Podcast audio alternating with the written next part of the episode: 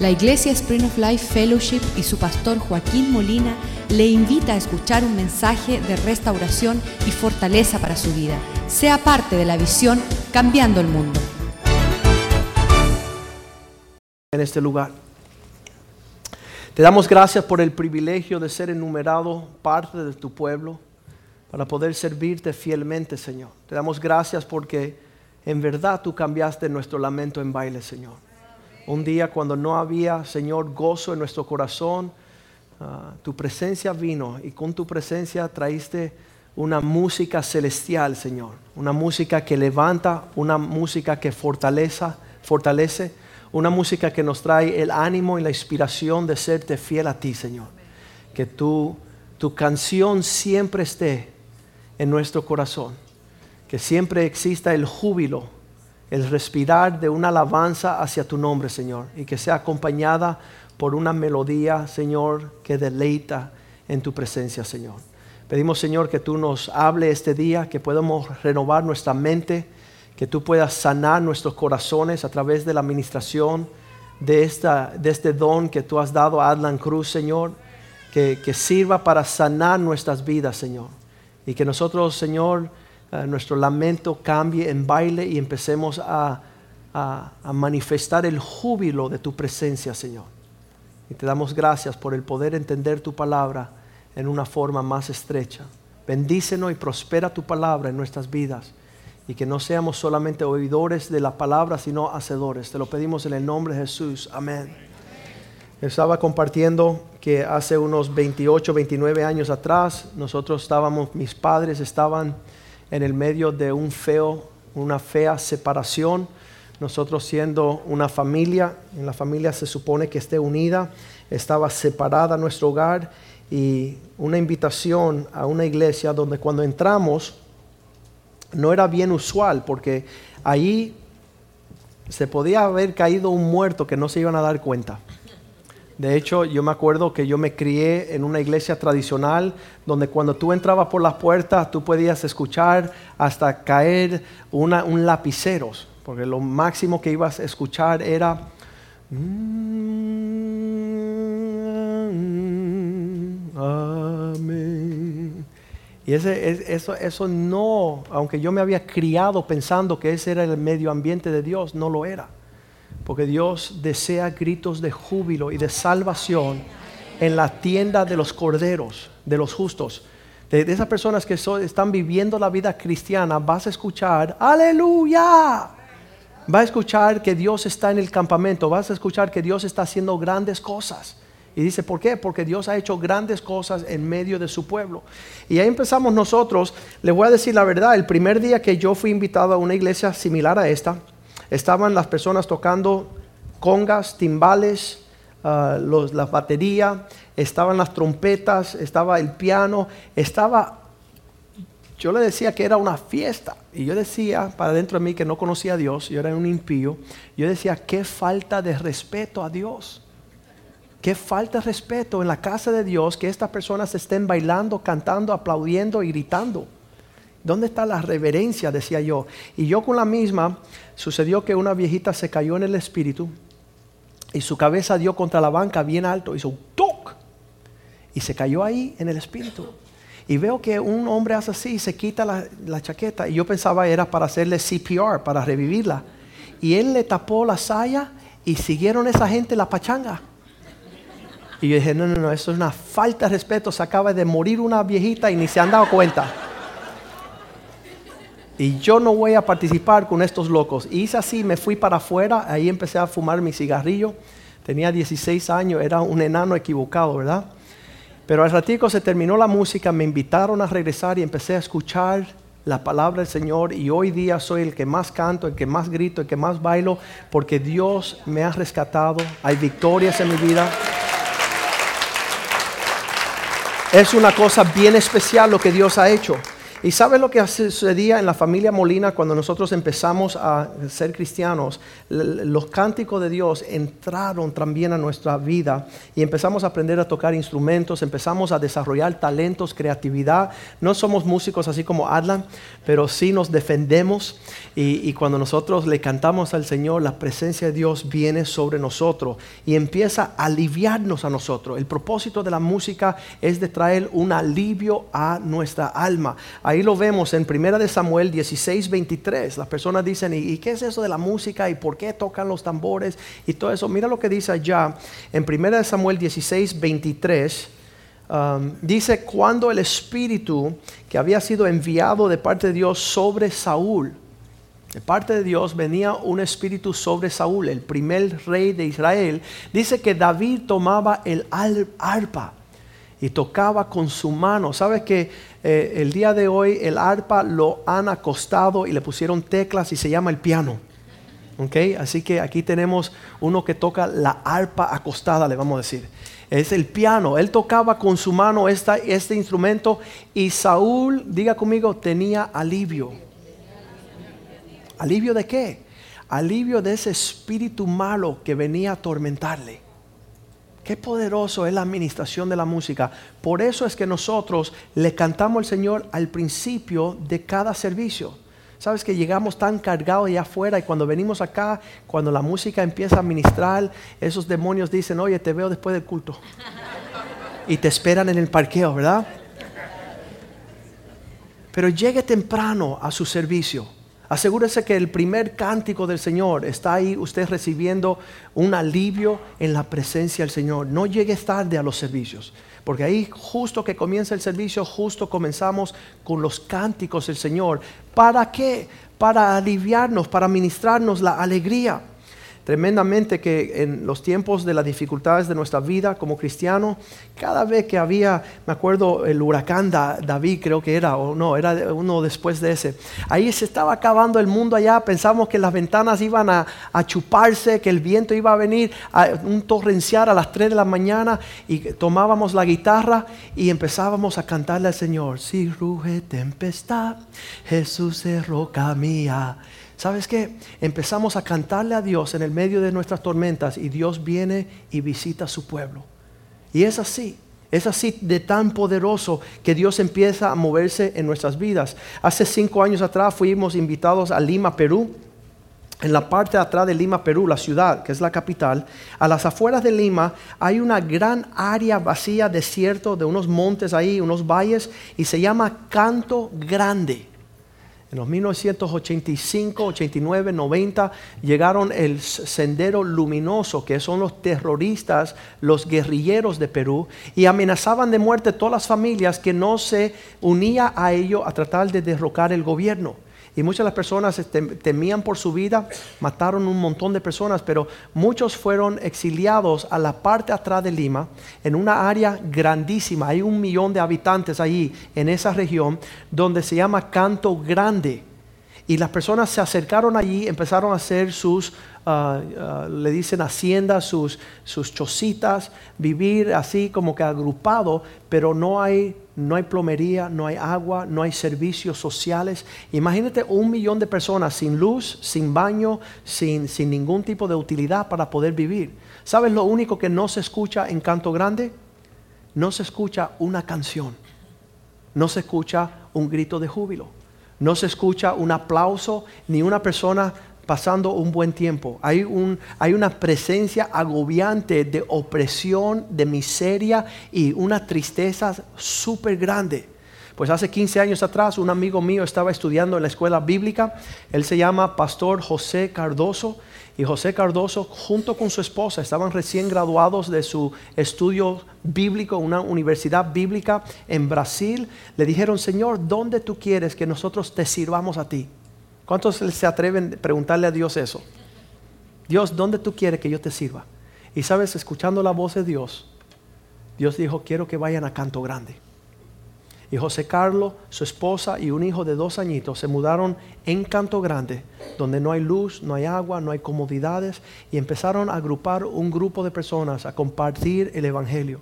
El primer día que estaba José Carlos ahí, habían tomado un hombre preso que estaba robando y lo iban a quemar vivo. Lo tenían amarrado de un poste y lo iban a, prender vivo. Y José Carlos vino corriendo y dijo, no, ustedes no pueden vengarse del robo de este hombre y matarlo de tal forma. Y dijeron, está bien, lo vamos a soltar a él y te vamos a matar a ti. Y entonces una señora de ese grupo dijo, ustedes no saben que este es un hombre de Dios que vino con un mensaje para librarnos de la pena de la muerte de este hombre. Y ahí conocieron a José Carlos. 15 años más tarde, en Canto Grande, José Carlos y su esposa han levantado 15 iglesias. Y el único lugar que se escuche los gritos de júbilo, de cántico, de aplauso es en esas iglesias.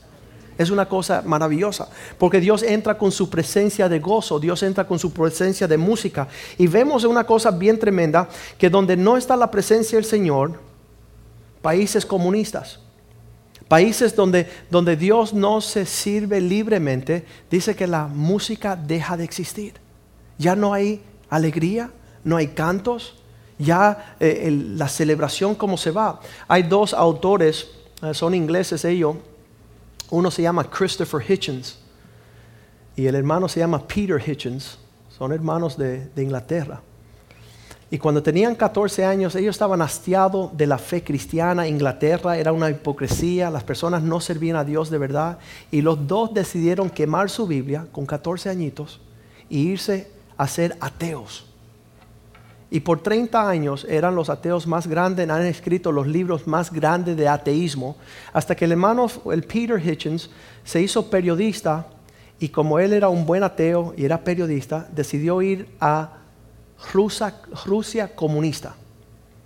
Y empezó a escribir su artículo de periódico y decir las historias. Y él, con unos 30 años, empezó a medir el medio ambiente y se dio cuenta, aquí no hay música, aquí no hay alegría, aquí hay una tenebrosa peso de angustia y se dio cuenta que el comunismo y el ateísmo no era la respuesta y se volvió a ser cristiano. Empezó a escribir libros diciendo mi hermano está loco. Mi hermano el ateo, el que no cree en Dios, no entiende que cuando uno decide decirle a Dios hasta luego, ahí se fue la música también. Ahí se fue el gozo, ahí se fue el cántico. Y este hombre ha escrito libros poderosos viendo cómo Dios eh, él, celebra el creer en Dios por esa experiencia. Sabes, estaba igual que Israel en tiempos del el exilio a Babilonia. Eh, no es el exilio, se llama el cautiverio. En el Salmo 137, versículo 3, vemos el relato de Israel cautivo, presos en una opresión horrible. Y en esa opresión donde no podían servir a Dios ni guardar los mandamientos de Dios, no tenían las promesas de Dios cumpliéndose por la causa de su rebeldía. Su orgullo llegó a tal nivel que vinieron sus enemigos y se los llevaron cautivos. ¿Y tú sabes cómo se burla el enemigo de nosotros, Satanás y todos sus demonios? ¿Sabes cómo se burlan? Dicen, cántenos los cánticos de victoria. Hermanito, tú no dices que tú eres cristiano, ¿qué pasó con tu cántico? Los, americanos dicen, cat got your tongue. El, el, gato te comió la lengua, ¿no? Que no tienes cómo expresar un sentimiento de gozo y de alegría. Vamos a ver el Salmo 137, versículo 3. A esperar que me lo pongan aquí en la pantalla. ¿Is somebody back there? creo que se durmió o está cantando. Ahí está. Y los que nos habían llevado preso nos pedían que cantásemos.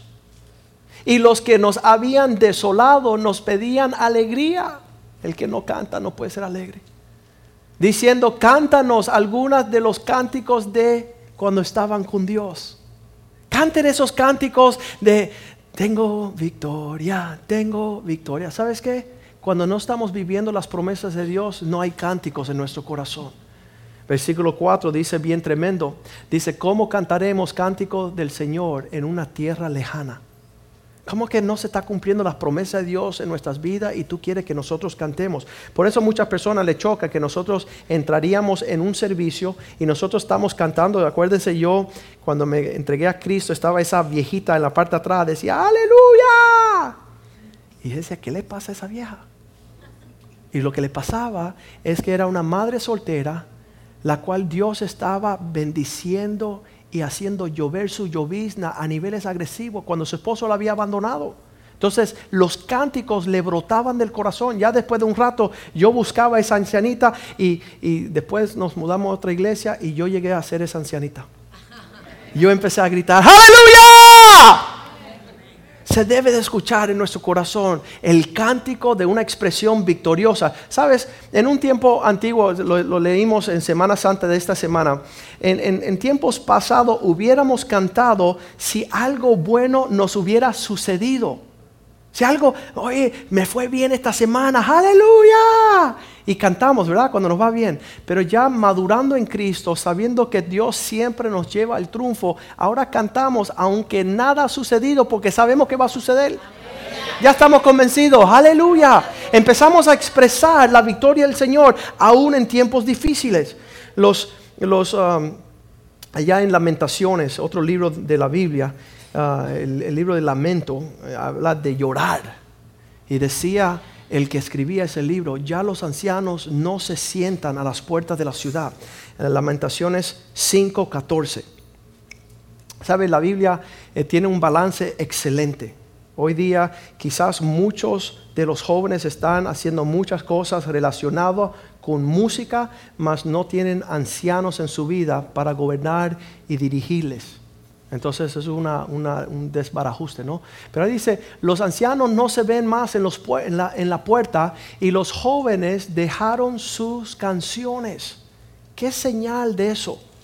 ¿Qué es la señal cuando un joven deja de cantar, deja de alegrarse, deja de bailar, deja de ser la energía de una inspiración como diciendo, yeah, esto está tremendo? Cuando David cantaba y danzaba delante de la presencia del Señor, se maravillaban los, los pueblos. Decían, ¿y por qué este baila? ¿Y por qué este salta? ¿Sabes por qué? Porque estaba bailando y saltando y cantándole al Señor. Se estaba moviendo en una inspiración de gozo, pero aquí en lamentaciones, durante este periodo donde están invadidos el pueblo de Dios, ya los ancianos no sentaban a las puertas a determinar con discernimiento el orden del Señor, ni tampoco los jóvenes. Una traducción dice, ya los jóvenes ya ni danzan ni cantan. Dios quiere que nosotros seamos un pueblo victorioso. Y le voy a decir esto, la tradición judía Um, esto, esta fe que hemos adoptado, este libro se llama la Biblia. Y ahí en las profundidades del mismo centro de la Biblia, si usted toma una Biblia y, le das un machetazo ahí a la mitad, vas a encontrar los libros de los salmos. ¿Sabe lo que significa salmo en hebreo? Cántico.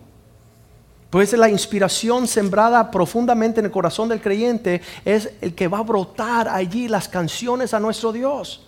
Y eh, sabían los hebreos que ellos tenían que cantar para ir acercándose más y más a la presencia de Dios. Y por ahí en el Salmo, creo que es el Salmo 120, ellos tenían 15 salmos. Del Salmo 120 al Salmo 135 tenían 15 ah, salmos.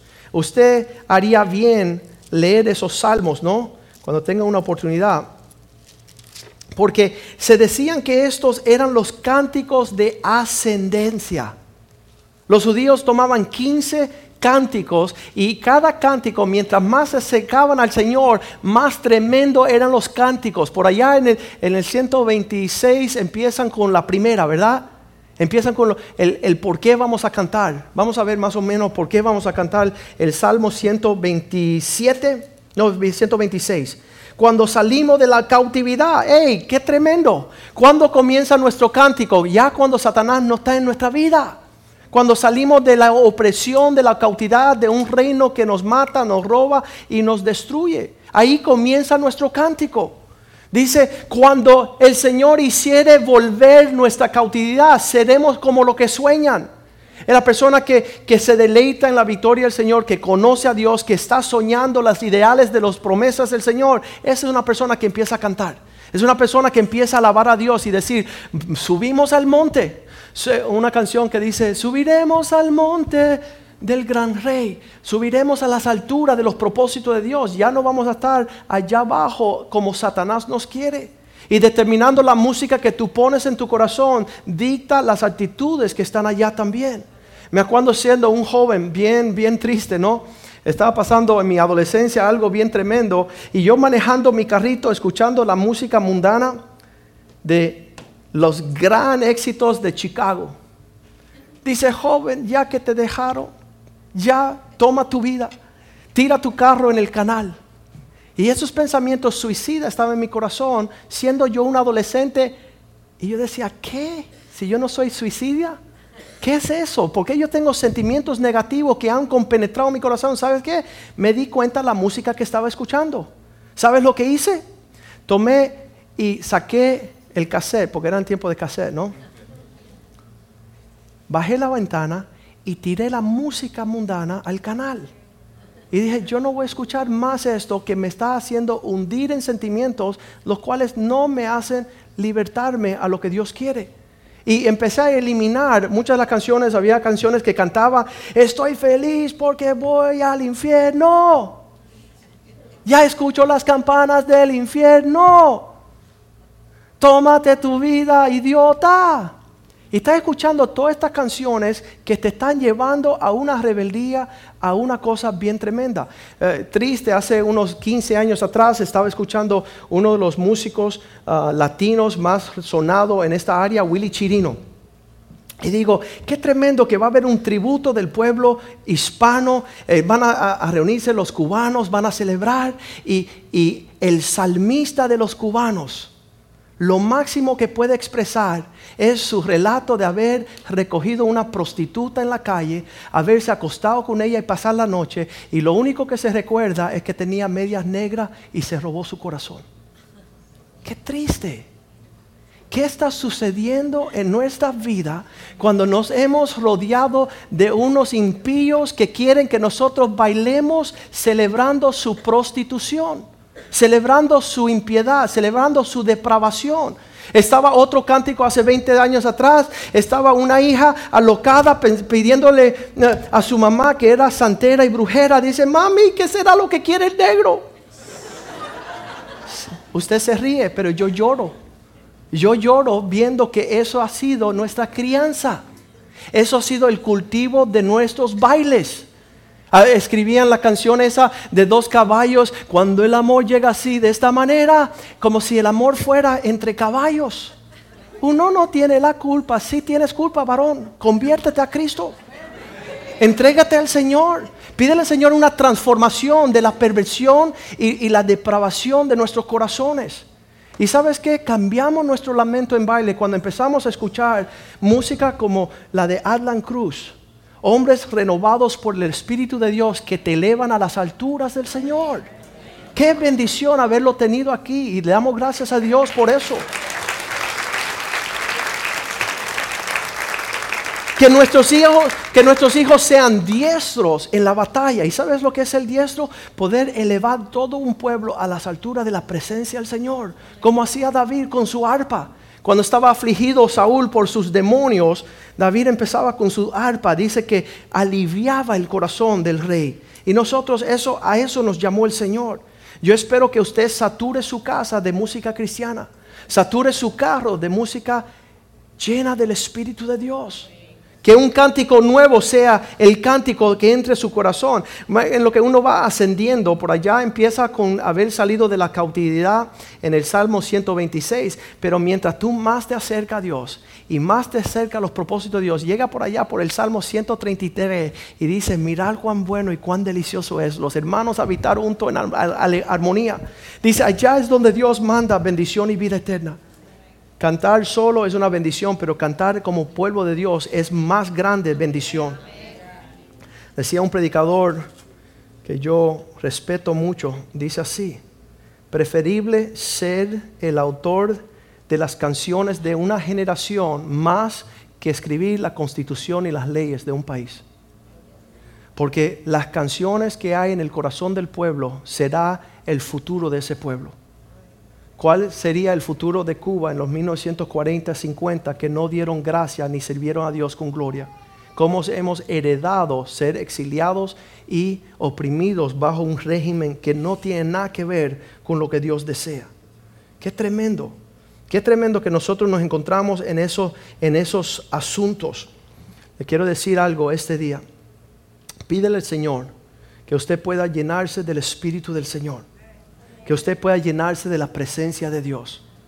Que Dios permita que, te ministre en lo más profundo de tu ser. Iba Israel eh, entendiendo cómo Dios usaba la música, ponían sus cantantes y sus músicos por delante del ejército, sabiendo que las batallas más fuertes que se iban a pelear a nivel ah, espiritual iba a ser de acuerdo a nuestra capacidad de cantarle al Señor y recibir esa, esa melodía en nuestro corazón. Cuídense, Wellington Boone dice que la raza negra ha intercambiado un llamado. Al haber recibido esa música rap, la empezaron a promulgar en todo el mundo, llevando un mensaje de violencia y de desorden y de lascivia. Siendo llamados lo que iban a, a llevar un gran avivamiento a todo el mundo, decidieron llevar otra, exportar otro aspecto en todas estas cosas. Vamos a pedirle a Adlan Cruz que sube nuevamente porque yo sé que muchos se están preguntando, ¿y por qué el pastor está predicando cuando Adlan está aquí? Porque este hombre se ha atrevido a traer un mensaje cuando podemos ser deleitados en la presencia del Señor con un moderno David. Un moderno David, salmista, dulce salmista del Señor.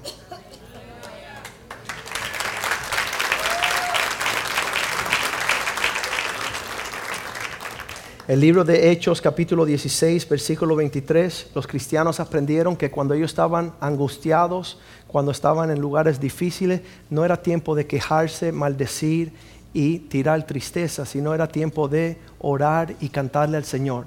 Hechos 16, 23 dice en lo que Pablo y Silas se encontraban en las profundidades de la cárcel, cuando estaban allá en una forma bien tremenda, versículo 25.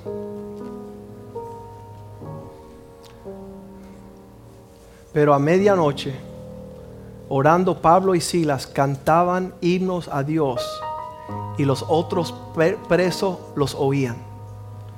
¿Te está escuchando este mundo cantarle al Señor?